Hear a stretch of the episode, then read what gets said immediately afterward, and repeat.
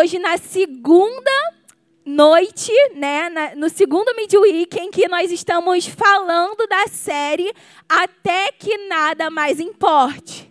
Então, se você não esteve aqui na semana passada, nós fomos tremendamente abençoados pela vida do Luan, LTP também dessa casa. E se você não teve a oportunidade de estar aqui na semana passada, eu quero te convidar a ir até o nosso Spotify e ouvir a mensagem, porque eu fui muito abençoada por essa mensagem e eu tenho certeza que você também será. Como eu falei, a série desse mês do Midweek é Até Que Nada Mais Importe. Eu, inclusive, trouxe o livro aqui, que é baseado no livro, esse livro, que é do pastor Luciano Subirá, que tem no concierge. Então, se você não leu, eu quero te encorajar a ler no final do culto, ir lá no concierge, comprar o seu livro e ser abençoado com essa leitura também. Amém? Para você que nos visita, deixa eu te explicar como é que funciona nossas séries. Tanto no domingo quanto no midweek, nós dividimos é, por série. No domingo, nós estamos com a série Fundamento, Fundamento da Fé. E na quinta, no nosso midweek, até que nada mais importe. Nós dividimos os nossos ensinos em série e a cada semana nós pregamos em cima desses temas. É, de uma maneira que assim nós conseguimos dividir o ensino para que fique mais fundamentado e assim todos nós possamos de fato receber mais da palavra de Deus. Amém? Vamos orar? Quero te convidar a orar. Feche os seus olhos. Senhor, Pai, nós te louvamos, Senhor. Nós engrandecemos o seu santo nome, Senhor, Pai. Eu quero, Pai, dizer que o Senhor tem liberdade nesse lugar, Jesus. Pai, que em nome de Jesus, Pai, cada um de nós estejamos aqui com os nossos corações abertos, Senhor. Pai, para cada dia, Senhor, não sermos apenas ouvintes da tua palavra, mas praticantes, Senhor. É o que te pedimos e já te agradecemos por tudo. Amém, amém. Glória a Deus. Se você está tomando nota, eu tenho um título para você. E o título da mensagem de hoje é Saindo do Raso. Amém? Eu não sei se você estava ligado, mas desde que eu coloquei o meu pé nessa igreja hoje, o Senhor já começou a falar.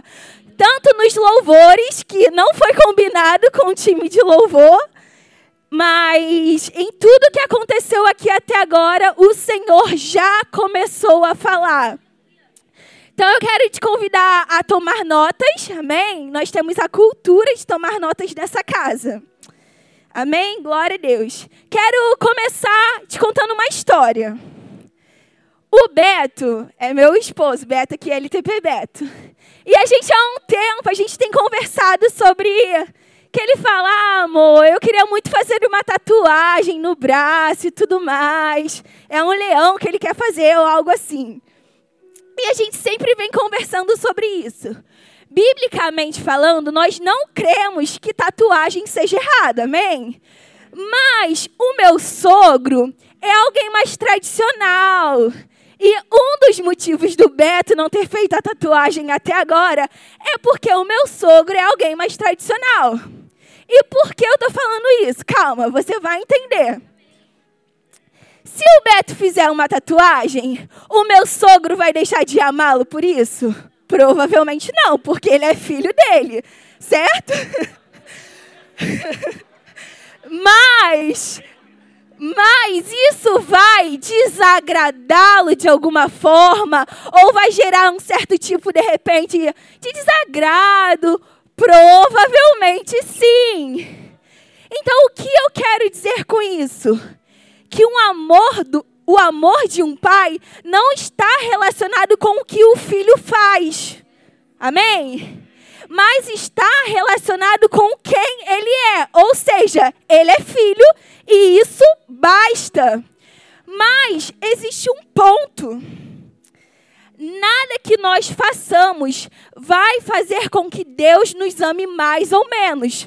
Porém, quando nós falamos em relação a agradá-lo, é outra história. Jesus, quando ele conta a parábola do filho pródigo, ele não vai dizer que aquele pai ele estava desmotivado a amar aquele filho que saiu da casa, vendeu tudo que tinha, perdeu o dinheiro todo. Ele não vai dizer que aquele pai não queria perdoar, perdoar aquele filho. Ao contrário disso, a palavra vai dizer que aquele pai ele vai ao encontro daquele filho e ele vai ao encontro daquele filho, ele prepara um banquete para receber aquele filho. Porque nada que nós venhamos fazer vai mudar o amor de Deus por nós. Nenhuma performance ou algo que nós possamos entregar vai mudar o amor de Deus por nós. Só que todas as pessoas elas têm o mesmo valor aos olhos de Deus. Mas a pergunta a ser, a ser feita é: todos nós estamos agradando a Deus? O princípio de agradá-lo é bíblico. E eu quero te convidar a abrir a sua Bíblia em 1 Tessalonicenses 4:1. Amém? Vai abrindo aí, se você achou, fala Deus é bom. Se você não achou, fala Deus é bom também, porque o Senhor é bom o tempo todo. Amém?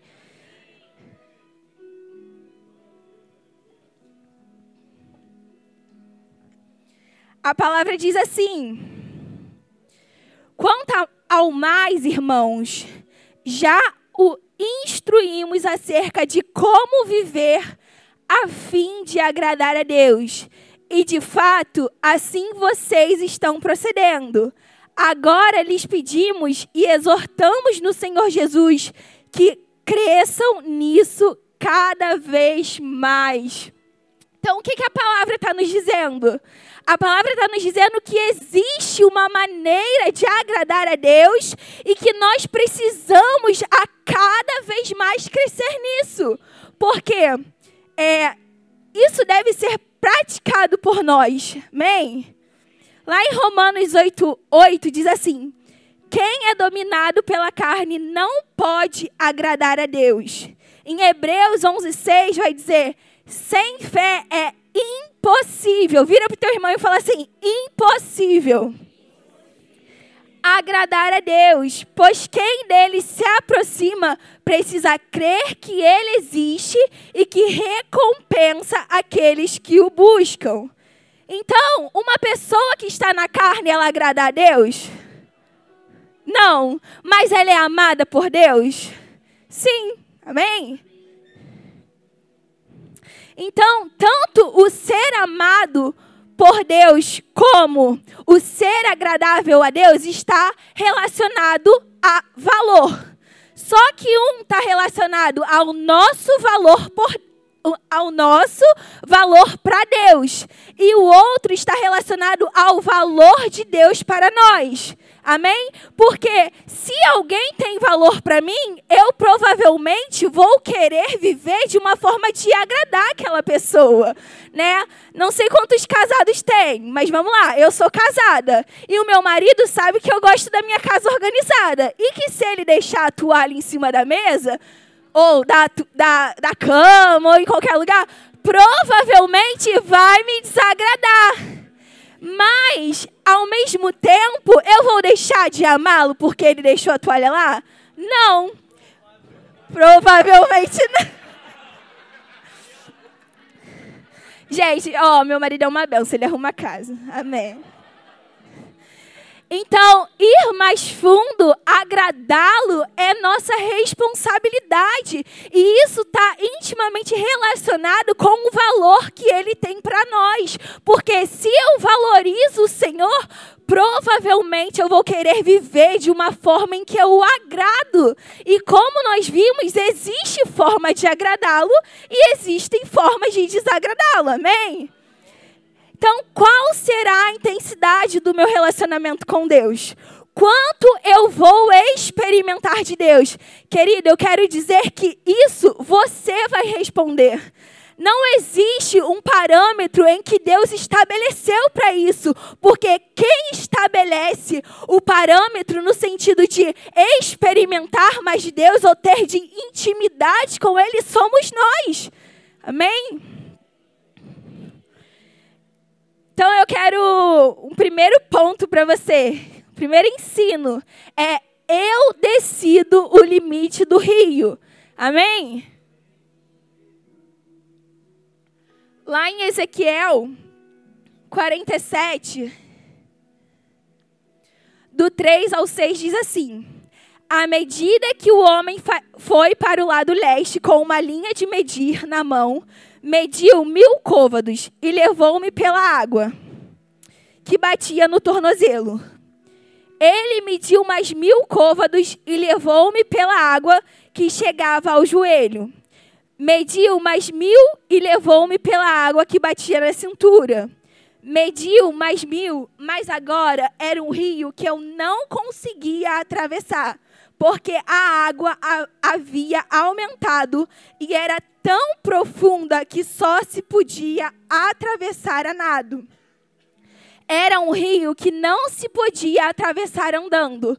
E ele me perguntou: Filho do homem, você vê isso? Levou-me então de volta à margem do rio. Então, o que, que nós podemos aprender com esse texto? Primeiro, nós podemos aprender que o rio, ele não vai inundar a nossa vida se a gente não entrar nele. Não é o rio que invade a sua vida, mas é você que entra nesse rio, amém?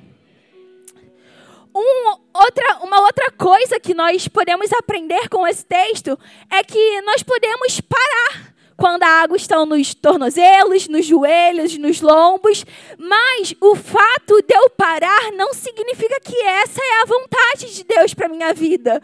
Porque se fosse a vontade de Deus, o anjo, né, que o homem que é o anjo aqui no, no texto, diria para o profeta: para aí, tá bom já é o suficiente. Mas não, ele pega aquele profeta e ele vai conduzindo ele para águas mais profundas. Então, um, um, ensino que nós temos aqui é que o Senhor não quer que nós paramos em águas rasas, mas ao contrário disso, o nosso destino é um lugar de águas mais profundas. Mas essa profundidade, ela precisa ser buscada por nós. Não é o Senhor que vai fazer com que nós venhamos buscar essa profundidade, mas é o desejo nosso de agradá-lo, de conhecê-lo, de viver uma vida intimamente com ele, que vai fazer com que nós venhamos ir rio abaixo e não parar nas águas nos tornozelos, nas águas nos joelhos ou nas águas nos lombos. E uma coisa importante que nós precisamos entender é que o Senhor já nos deu o acesso. Ele já nos revelou. A palavra do Senhor em João 14, 6 vai dizer que Ele é o caminho, a verdade, a vida e que ninguém vai ao Pai ao não ser por Ele. Então nós sabemos como acessar essa profundidade. Como, Tamires? Através de Jesus. Em João 1,14 vai dizer que o Verbo se fez carne e andou entre nós. Então, o Verbo, Jesus, ou seja, a palavra, querido. Como eu posso viver intimamente com o Senhor através de conhecendo Ele, através da palavra dEle? Só que nós precisamos decidir chegar nesse lugar. Não é o Senhor que vai nos levar para esse lugar, nos conduzir para esse lugar. Ele nos deu acesso, ele nos deu revelação, mas a postura, o, o papel de ir até esse lugar é meu e seu. Aleluia. E agora eu quero falar com vocês de um homem um homem que entendeu tudo isso que nós estamos falando. Um homem que foi chamado um homem segundo o coração de Deus. Quem foi Davi e por que ele foi o único homem chamado dessa forma?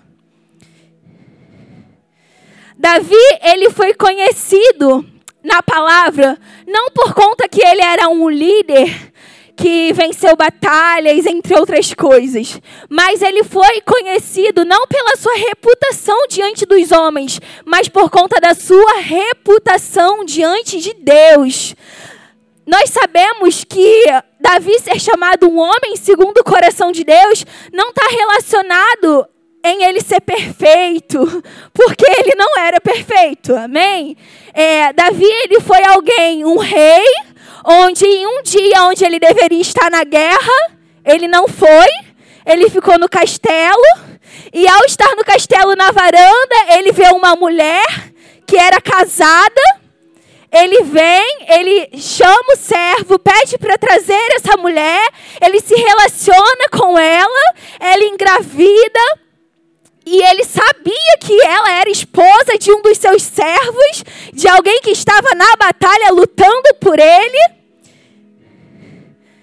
E muitos dos alguns dos pecados de Davi, todos os pecados de Davi estão relacionados a essa situação, onde gerou um adultério, um homicídio. Mas como gerando tudo isso, ele ainda foi um homem chamado, um homem segundo o coração de Deus.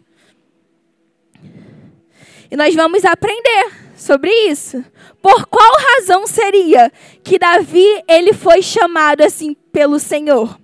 Lá em Salmos 89, 20, vai dizer assim: Achei Davi, meu servo.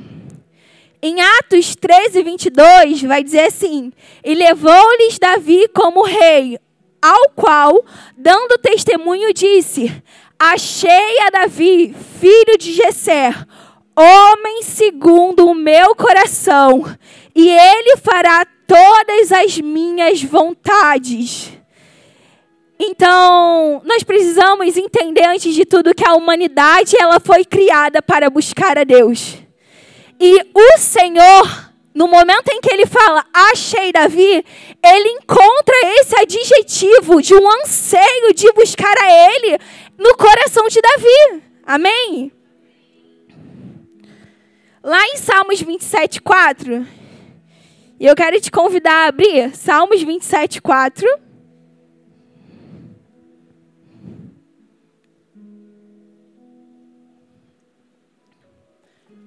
Vai dizer assim: Uma coisa peço ao Senhor, e a buscarei, que eu possa morar na casa do Senhor todos os dias da minha vida para contemplar a beleza do Senhor e meditar no seu templo. Isso foi uma algo que o, o próprio Davi expressou ao Senhor. E é muito interessante a gente pensar, porque quando a gente lê a história de Davi, a gente vai ver que no momento em que o profeta Natan corrige ele, o profeta vai dizer que ele poderia ter pedido mais se aquilo que o Senhor tivesse dado para ele ainda não tivesse sido suficiente. E quando eu me deparei com esse texto, ele fala: Uma coisa eu peço ao Senhor Querido, isso aqui está falando sobre prioridade. Mais do que tudo que eu possa pedir, eu quero pedir ao Senhor a presença dEle. E Ele não somente está dizendo eu peço ao Senhor, mas Ele fala e a buscarei. Porque não é só aquilo que o Senhor vai fazer, mas é aquilo como é a minha postura diante da presença do Senhor. O Senhor já estabeleceu o acesso, Ele já deu a revelação, mas como eu me porto diante desse acesso e dessa revelação vai dizer o valor que Ele tem para mim.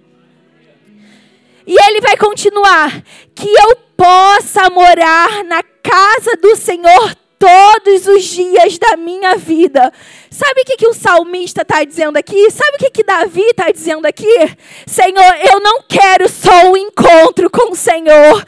Eu não quero só um dia da tua presença, mas eu quero diariamente a tua presença, diariamente contemplar a tua face, contemplar a tua, a tua beleza, meditar naquilo que o Senhor me entrega. O foco de Davi em estar perante ao Senhor era contemplar a beleza de Deus. Ele entendia que mais do que qualquer coisa, a presença do Senhor era prioridade, precisava ser o anseio da alma dele. Aleluia! E foi isso que o Senhor encontrou em Davi. Não era alguém perfeito, era alguém que falhou, mas era alguém que ansiava pela presença do Senhor.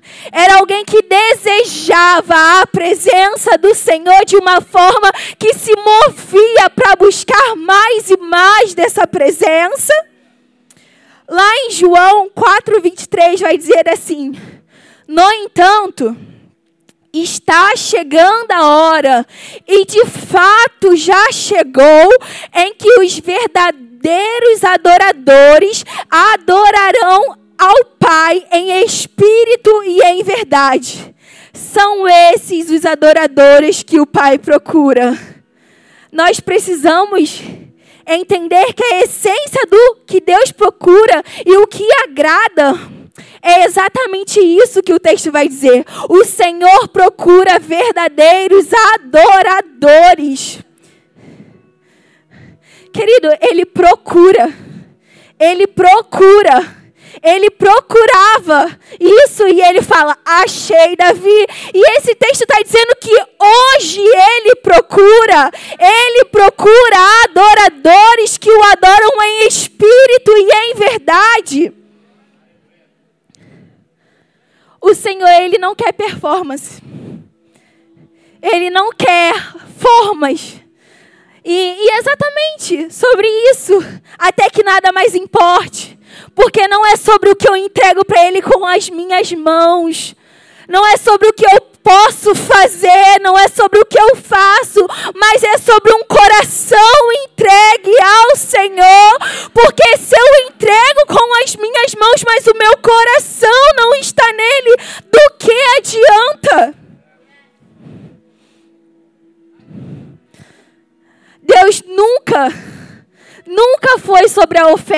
querido.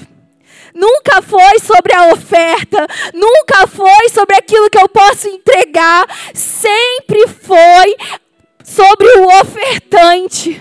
Porque se fosse sobre a oferta, o Senhor não teria rejeitado tantas ofertas que foram apresentadas para Ele durante a, é, na palavra.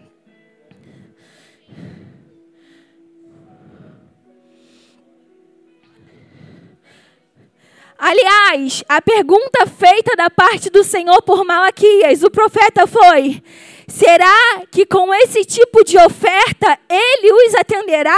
Pergunta o Senhor dos Exércitos. Deus aceita o ofertante. Mas quando ele rejeita a oferta, é porque ele perdeu o prazer naqueles que estão te ofertando a ele não é sobre a oferta, não é sobre o que eu posso fazer, não é sobre o quanto eu entrego, não é sobre o quanto eu oro, não é sobre o quanto eu jejuo, mas é sobre como o meu coração está diante de tudo que eu posso entregar para Ele. Porque se eu entendo o valor de Deus para mim, eu não vou entregar de qualquer jeito. Malaquias 1:10 ah, se um de vocês fechasse as portas do templo, assim ao menos não acenderiam fogo do meu altar inutilmente. Não tenho prazer em vocês, diz o Senhor dos Exércitos, e não aceitarei as suas ofertas. Nós podemos ver claramente aqui nessa palavra que não era sobre a oferta. Ananias e Safira que o diga. Eles entregaram um valor grande para o Senhor e foram rejeitados. E Caim e Abel, a primeira menção de oferta na palavra. Nós vamos ver lá em Gênesis 4, 4.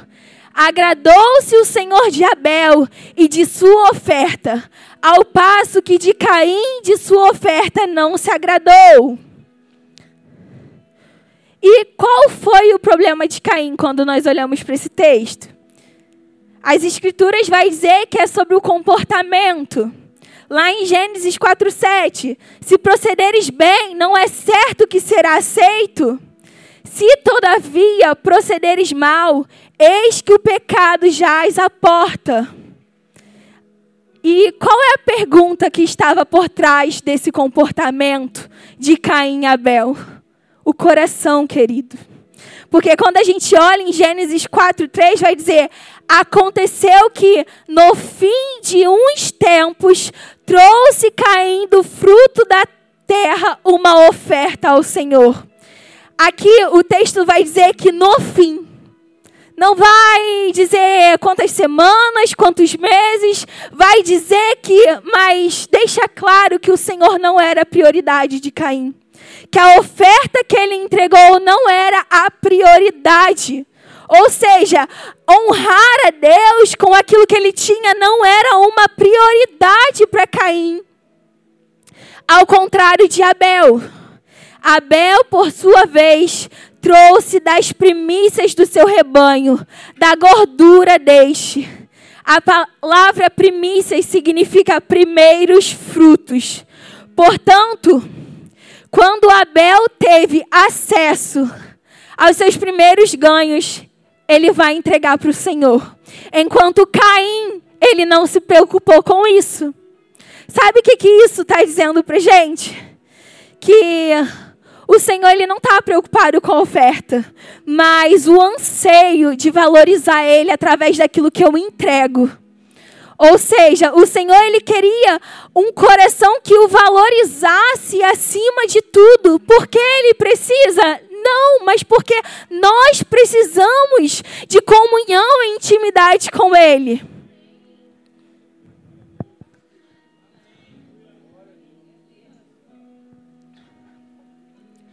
Qual é o maior mandamento?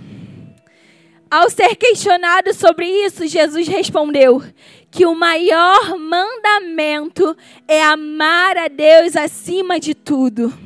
Em Marcos 12, 30 vai dizer: Amarás, pois, o Senhor teu Deus de todo o teu coração, de toda a tua alma, de todo o teu entendimento e com toda a sua força. Quando o Senhor revela esperar que o amemos mais do que tudo, não é algo que ele precise. Mas quando nós olhamos para a palavra em todo, nós vamos ver que em todo momento a criação foi feita para adorar ao Senhor, para ter relacionamento com Ele. Nós vamos ver Deus indo ao jardim do Éden se relacionar com a criação dele, se relacionar com Adão, com Eva o anseio divino com a comunhão, é, o anseio divino pela comunhão com o homem é inegável através da sua palavra.